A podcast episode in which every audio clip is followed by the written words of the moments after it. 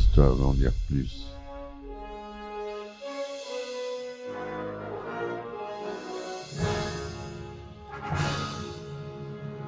Eh ben attendez, on est en France. Allez, cul sec.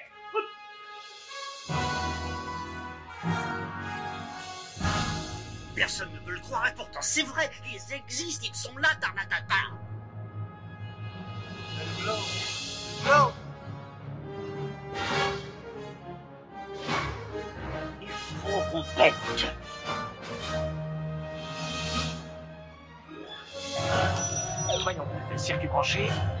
correcteur temporel temporisé. Bonjour, bienvenue sur Histoire d'en dire plus.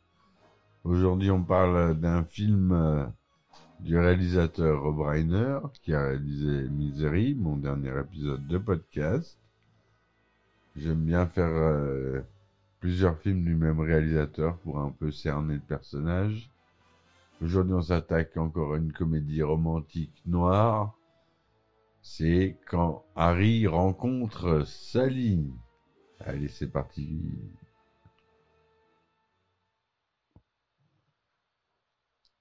Alors, quand Harry rencontre Sally, When Harry Met Sally en, version originale, est un film américain réalisé par Rob Reiner et sorti en 1989. Cette comédie, comédie romantique est écrite par Nora Ephron avec Billy Crystal et Meg Ryan dans les rôles titres et soulève la question à travers l'histoire et les rencontres, les rencontres entre ces deux personnages de savoir si les hommes et les femmes peuvent être amis sans arrière-pensée d'ordre sexuel. L'idée de ce film est venue à Rob Reiner peu de temps après son divorce. Reiner a fourni la base du personnage de Harry, celui de Sally étant basé sur Efron et certaines, de ses amies. Billy Crystal a participé à l'écriture des dialogues, rendant le personnage de Harry plus drôle, alors qu'Efron s'est beaucoup appuyé sur des dialogues réels s'étant déroulés entre Crystal et Reiner, tous deux étant des amis proches. La bande originale du film est constituée de standards de jazz, intitulés par le célèbre Harry Connick Jr., qui aura une petite carrière d'acteur qu'on verra notamment dans Independence Day aux côtés de Will Smith, voilà, c'était la petite euh, anecdote. Elle est sur des arrangements musicaux de Mark Scheiman. Koenig a remporté un Grammy Award pour la meilleure interprétation masculine de jazz. Harry Connick Jr. qui a connu son petit succès même en France dans les années euh, fin 90, euh, début 2000, avec des albums qui ont bien marché en France. Moi j'aime beaucoup Harry Connick Jr.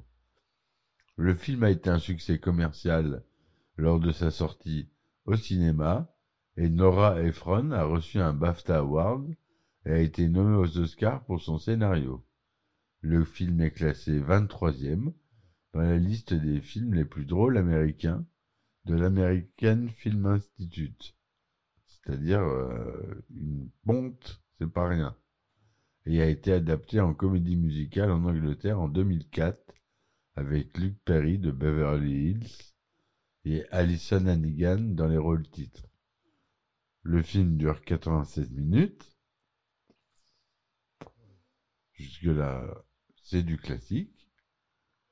Un petit résumé, enfin un bon résumé. En 1977, Harry Burns et Selby Albright ont terminé leurs études à l'université de Chicago et doivent se rendre à New York pour entrer dans la vie active. Harry est alors le petit ami d'Amanda, une amie de Sally, qui les présente l'un à l'autre. Ils font ensemble le trajet en voiture, mais la conversation devient vite conflictuelle, car le credo de Harry est qu'entre hommes et femmes, il ne peut pas y avoir d'amitié parce que le sexe fait toujours barrage, et que Sally refuse de l'admettre. Un fort antagonisme s'installe, et une fois arrivé à destination, ils se séparent sans penser se revoir, vivant leur vie chacun de leur côté. Cinq ans après leur arrivée à New York, ils se rencontrent fortuitement à l'aéroport, prenant le même avion, sans qu'il n'y ait d'autre suite qu'un échange d'informations sur les situations respectives. Sally est fiancée à Joe, travaille dans le journalisme, et Harry est consultant en politique et va se marier avec Hélène. La discussion n'est pas moins conflictuelle qu'à leur première rencontre. Cinq années passent encore avant une nouvelle rencontre dans une librairie. Harry vient de divorcer et Sally a rompu avec son petit ami et leurs solitudes respectives vont les amener, contre toute logique, à développer une relation amicale empreinte de complicité. Ils passent de plus en plus de temps ensemble et se présentent l'un l'autre, leurs meilleurs amis respectifs, Jess et Marie, qui se découvrent beaucoup d'affinités et s'empressent de finir la soirée ensemble, laissant Harry et Sally de leur côté. À l'occasion d'un sérieux coup de cafard de Sally, Harry vient chez elle pour la réconforter, la réconforter et finit par coucher avec elle, mais tous deux s'en veulent immédiatement. Leur amitié se refroidit considérablement à la suite de cet épisode et semble définitivement détruite à l'occasion d'une dispute entre eux lors du mariage de Mary et Jess. Harry tente vainement de recoller le morceau sans y parvenir, et tous deux passent la soirée d'un nouvel an dans un état de solitude extrême. Finalement, alors que Sally s'apprête à quitter la soirée où elle s'est laissée entraîner par Marie, Harry fait son apparition et déclare sa flamme à Sally. Ils s'embrassent, et alors que tout au long du film plusieurs histoires d'amour ont été présentées en tant que fil rouge par des couples interviewés, Harry et Sally forment le dernier couple interrogé et racontent comment ils ont fini par se marier douze ans et trois mois après leur première rencontre. Voilà, c'est une belle comédie euh, romantique avec un peu d'humour noir.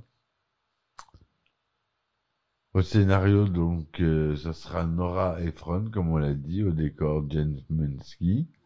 À la photographie, on retrouve euh, quelqu'un qui est pas inconnu pour nous. C'est notre cher Barry Sonnenfeld, qui était avant d'être réalisateur un grand directeur de photo. Donc c'est Barry Sonnenfeld à la photo sur ce film. Au montage, on a Robert Lighton. À la musique, on l'a dit. La production, c'est Rob Reiner et Andrew Scheinman. Produit par Castle Rock Entertainment et Nelson Entertainment. C'est distribué par la Columbia aux États-Unis et la 20th Century Fox en France. Le budget est de 16 millions de dollars. C'est tourné en anglais en couleur 1,85e son Dolby 35 mm. Je n'ai pas trouvé avec quel matériel, mais je suppose que c'est du Panavision. C'est sorti aux États-Unis le 12 juillet 89 et en France le 15 novembre 89. Billy Crystal y joue Harry Burns, Meg Ryan Sally Albright, Carrie Fisher de Star Wars y joue Marie, Bruno Kirby Jess, Steven Force joue Joe, Lisa Jan Spersky Alice, on a Estelle Reiner, euh, qui fait la vieille cliente du Katz Delicatessen. C'est une actrice et une chanteuse américaine. Sans rapport avec le réalisateur. Hein.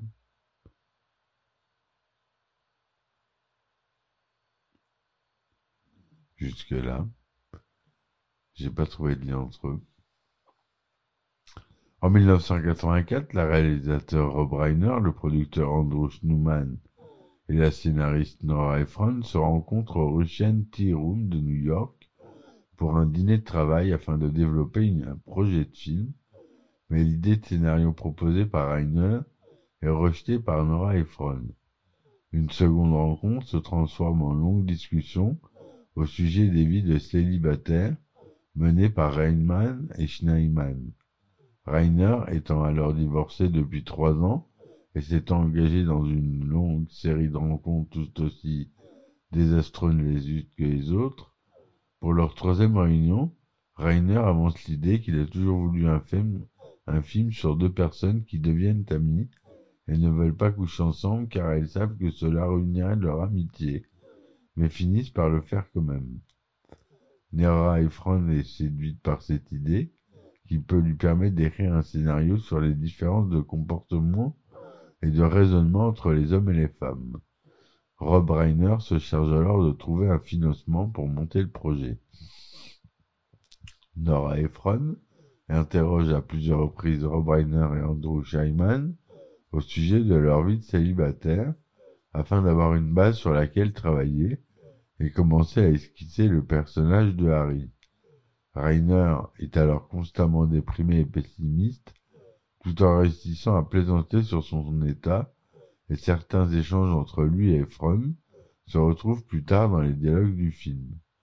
Le personnage de Sally est basé sur Nora Ephron pour son côté optimiste et sa manière de commander les menus au restaurant et certaines de ses amies.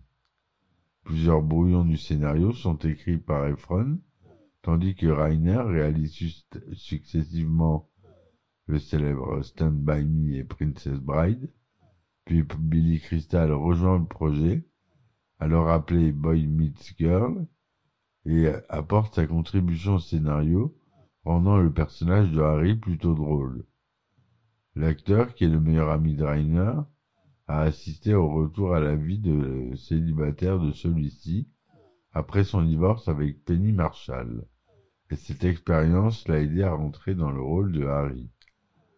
Durant le processus d'écriture du scénario, Nora Ephron interroge plusieurs personnes qui travaillent pour la société de production et certaines de ces interviews apparaissent dans le film comme interludes entre plusieurs scènes qui montrent des couples racontant l'histoire de leur rencontre, et bien que ces interludes avaient été écrits et tournés avec des acteurs, car les histoires racontées par les véritables couples se perdaient trop dans les détails, plusieurs dialogues s'étant réellement déroulés entre Billy Crystal et Rob Reiner sont incorporés au film, notamment pour les scènes où Harry et Sally apparaissent sur un écran divisé et discutent au téléphone tout en regardant la télévision, ce que les deux hommes font alors chaque soir avant de se coucher.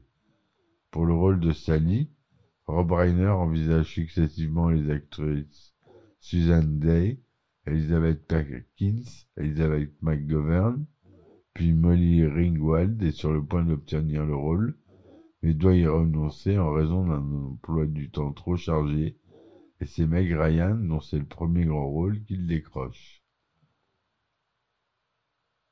Nora Ephron voulait intituler le film How the Met,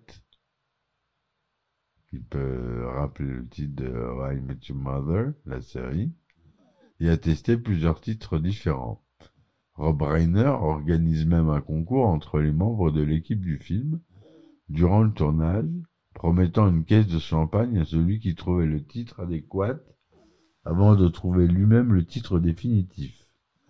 Le tournage se déroule du 29 août au 15 novembre 1988, d'abord à Los Angeles, puis à Chicago, et enfin à New York à partir du début du mois d'octobre, dans le but, dans le but d'être dans l'état d'esprit solidaire de Harry après son divorce, Billy Crystal s'isole délibérément du reste de l'équipe pendant le tournage à Manhattan.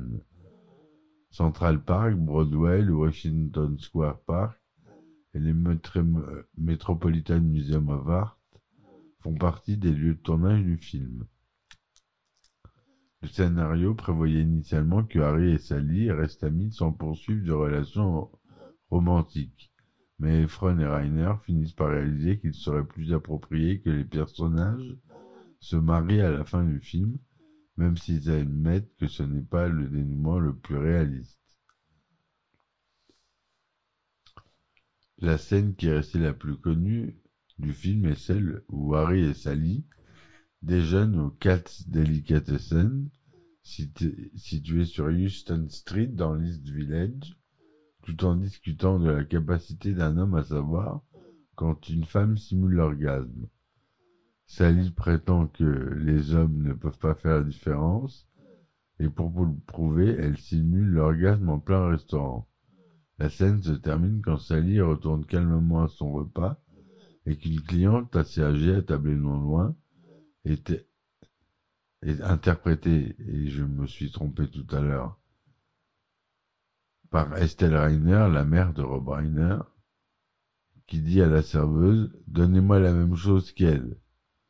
De nombreuses prises de cette scène ont été faites et Meg Ryan a ainsi dû simuler l'orgasme à maintes reprises. J'avais oublié que j'avais noté ça. C'était bien sa mère. L'idée de la scène est née quand l'équipe du film a réalisé que celui-ci commençait à trop se focaliser sur le personnage de Harry et qu'il fallait que le personnage de Sally soit mis plus en avant. Nora Ephron a alors avancé l'idée que Sally pourrait stimuler un orgasme. Mais Ryan a suggéré que la scène pourrait avoir lieu dans un restaurant et Billy Crystal a trouvé la réplique finale. En 2005, cette réplique a été classée par l'American Film Institute à la 33e place de son classement des 100 répliques de films les plus mémorables. Efron se souvient que lors d'une projection test, toutes les femmes présentes dans le public criaient alors que tous les hommes restaient silencieux, comme abasourdis par cette révélation qu'il avait du mal à accepter. Quand on lui pose la question au sujet de l'amitié homme et femme, qui est le sujet principal du film, Meg Ryan répond Oui, les hommes et les femmes peuvent être de simples amis. J'ai beaucoup d'amis du sexe masculin, et le sexe n'entre pas en ligne de compte. Billy Crystal répond Je suis un petit peu plus optimiste qu'Harry, mais je pense que c'est difficile. Les hommes agissent fondamentalement comme des chiens garés devant un supermarché. J'ai des amis de sexe féminin, mais elles ne font pas partie de mes meilleurs amis. Rob Reiner souhaite avoir une bonne originale composée de standards du jazz et Bobby Columbine, le batteur du groupe Blood, Sweet and Tears, et ami de Reiner, recommande à celui-ci le jeune Harry Connick Jr. pour travailler avec lui sur la musique du film. Lorsque Rainer écoute la cassette que Columbie lui a envoyée, il est frappé par la ressemblance de la voix de Koenig avec celle de Frank Sinatra quand celui-ci était jeune. L'album de la musique du film y est enregistré en juin 89 et sort le mois suivant sous le label Columbia Records et toutes les chansons y étaient interprétées par Koenig accompagnées par un big bang et un orchestre. Koenig remporte pour sa performance le Grammy Award de la meilleure interprétation masculine de jazz en 90. Columbia Pictures choisit de distribuer le film en utilisant la technique de plateforme qui consiste à le projeter tout d'abord dans quelques films, dans quelques villes et de laisser le bouche à oreille accroître l'intérêt pour le film qui est alors distribué graduellement à l'échelle nationale durant les semaines suivantes. Lors du premier week-end d'exploitation, le film rapporte un million de dollars, alors qu'il est programmé dans 41 salles. Donc c'est pas mal. Malgré les inquiétudes de Billy Crystal, qui craint que le film ne fasse un flop, car elle doit subir la concurrence de blockbusters tels que Indiana Jones et la dernière croisade et Batman. Le film est distribué dans tous les États-Unis le 21 juin juillet pardon, 1989 dans 775 salles et rapporte 8 846 000 dollars pour son premier week-end, ce qui est bien. Le film est projeté dans 1174 salles de cinéma et rapporte en tout 92 823 000 dollars sur le sol américain, recette qui dépasse de loin son budget de 16 millions. En France, le film a réalisé 1 851 694 entrées. Les critiques ont été généralement très positives, 88% sur Rotten Tomatoes, 76% sur, sur Metacritic. Roger Ebert, le célèbre critique du Chicago Sun-Times, par de Rob Reiner comme l'un des meilleurs réalisateurs de comédie de Hollywood, disant du film qu'il est conventionnel dans sa structure et sa manière de répondre à nos attentes. Mais ce qui le rend spécial, en dehors du scénario de Nora Ephron, c'est l'alchimie entre Billy Crystal et Meg Ryan. Voilà, entre autres, les commentaires euh, des grands critiques pour ce film. Enfin, la, la, cérémonie des Golden Globes de 90, le film a été nommé dans cinq catégories. Meilleur film musical ou comédie, meilleur réalisateur, meilleur acteur dans un film musical ou une comédie pour Billy Crystal, meilleure actrice dans une comédie pour Meg Ryan et meilleur scénario, mais ne remportera aucun succès, trophée, malheureusement. Quand Harry rencontre Sally sort le, en DVD le 9 janvier 2001 en région 1 et le 8 août 2001 en région 2, par chez nous donc. Il comporte en bonus un commentaire audio du film par Rob Reiner, un documentaire sur le making-of du film ainsi que sept scènes coupées. Une édition collector comprenant un nouveau commentaire audio du film par Rob Reiner, Nora Ephron et Billy Crystal, les scènes coupées, les scènes coupées ainsi que sept documentaires est sorti en DVD le 15 janvier 2008 en région 1 et le 23 septembre 2008 en région 2. Voilà ce que je voulais vous dire sur ce film euh, qui a un grand charme, que j'aime beaucoup, qui est très drôle. Billy Crystal, euh, voilà, son humour, ça me fait beaucoup rire. Et Meg Ryan fait une performance tout à fait honorable dans le film. Donc je vous conseille de voir ce film qui pour moi est un film culte. Il fait partie de ces films qu'on dit cultes.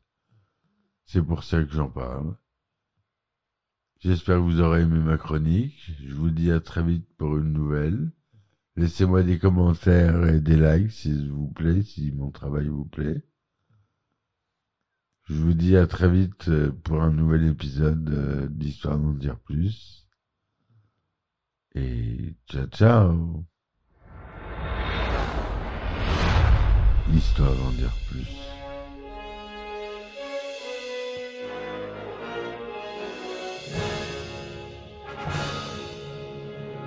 Eh ben on est France. Allez, cul sec.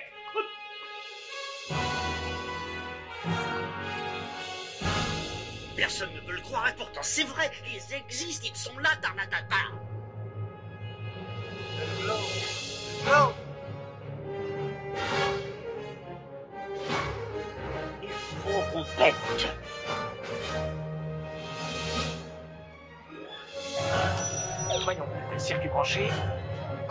Voyons, circuit